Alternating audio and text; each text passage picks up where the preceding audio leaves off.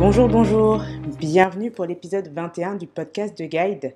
On est le 1er décembre, déjà 1er décembre. On va bientôt dire au revoir à 2023.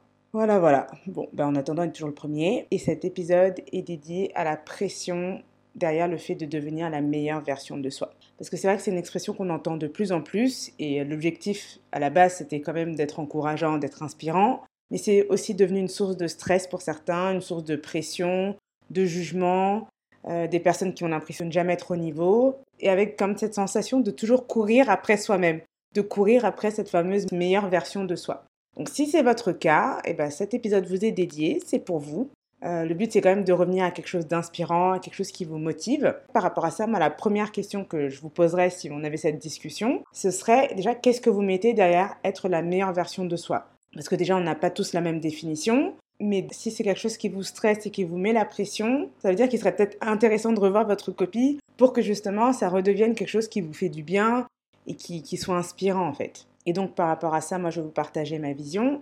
Alors déjà, meilleure version de soi, c'est pas tellement une expression que j'emploie, mais dans l'idée, je peux quand même vous partager moi comment je vois les choses. Alors, je me dis que c'est pas quelque chose qu'on devient, dans le sens euh, qu'on ne l'est pas et avec le temps on l'est. C'est vraiment quelque chose qu'on récupère. C'est comme euh, notre base, notre essence. C'est un petit peu nous sans peur, euh, pour faire simple, parce que vous pouvez mettre plein plein d'adjectifs, mais à la fin, souvent l'essence de ce qui nous bloque, c'est de la peur. Donc c'est un peu nous sans peur, et du coup, c'est nous dans le plein amour, dans la pleine confiance et dans la paix. Et pour moi, ça, c'est notre essence de base. Et ensuite, par rapport à ça, je me dis que justement, quand on parle de travailler sur soi, dans le développement personnel par exemple, c'est vraiment le fait de se défaire des croyances, de se défaire des règles, des blocages, en fait, de tout ce qui nous gêne et nous empêche d'être nous-mêmes dans notre pleine authenticité. Et du coup, ça contribue directement à nous ramener euh, à nous-mêmes, à notre essence de base. C'est quelque chose de mouvant, quelque chose qui évolue avec moi et qu'avec le temps, j'ai la sensation de retirer le superflu et donc au final d'être vraiment moi-même.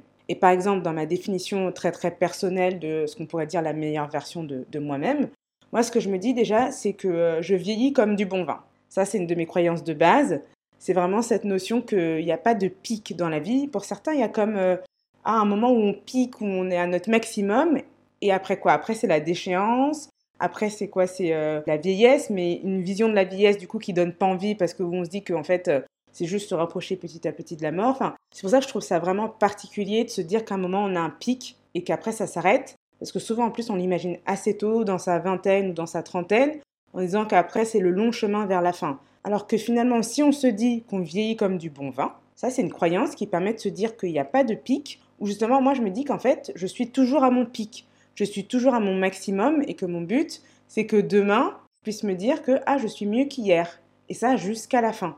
Donc euh, je m'attends à avoir des pics en effet, à être à mon maximum à chaque fois, mais à mon maximum qui se déplace dans le temps et jusqu'à la fin. Et, pour moi, ça me donne vraiment cette sensation que là, à 35 ans, je me sens mieux qu'à 25. Et de la même manière, je veux pouvoir me dire qu'à 45, je me sentirai mieux qu'à 35.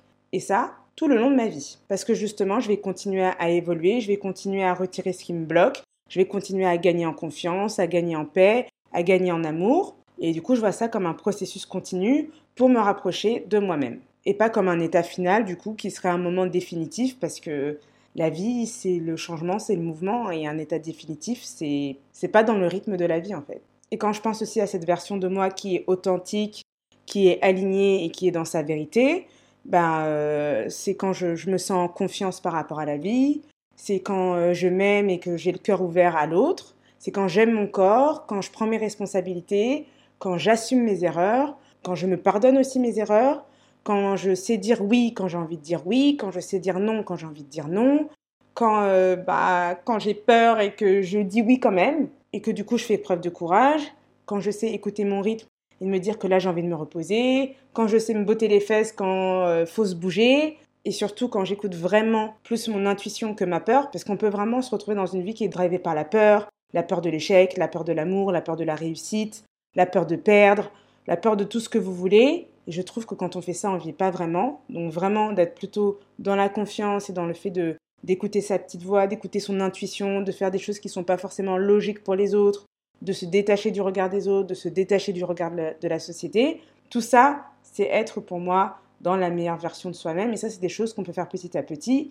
et en se disant aussi qu'on fait toujours de notre mieux tout le long du chemin. Enfin, moi, je le vois vraiment comme quelque chose qui nous fait du bien et qui nous ramène à nous-mêmes et qui nous donne confiance. Donc voilà, c'était mon mémo. Si vous avez l'impression de courir constamment après la meilleure version de vous-même et que vous êtes du coup tout le temps en situation d'échec parce que vous n'y êtes pas, ah bah, essayez peut-être de voir les choses différemment, essayez de, revoir euh, ce que ça veut dire pour vous, de vous donner une nouvelle définition, une définition qui vous inspire, une définition qui vous fait gagner surtout. Moi, euh, c'est vraiment un truc que je garde en tête, c'est que mes croyances, je fais, je fais vraiment en sorte que ça me fasse gagner. Et me faire gagner, pour moi, c'est vraiment me donner confiance en la vie et confiance en moi au final. Et justement, pas en mettant les choses sous le tapis et en n'assumant pas. Non, c'est justement en assumant, en apprenant, etc. Et en me disant que, bah, que tout ce que je fais, ça me permet de grandir.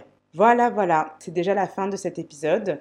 Euh, je vous laisse avec une citation que j'aime beaucoup qui est Vous avez le droit d'être à la fois un chef-d'œuvre et en cours d'amélioration. Très bonne semaine et à vendredi prochain. À bientôt!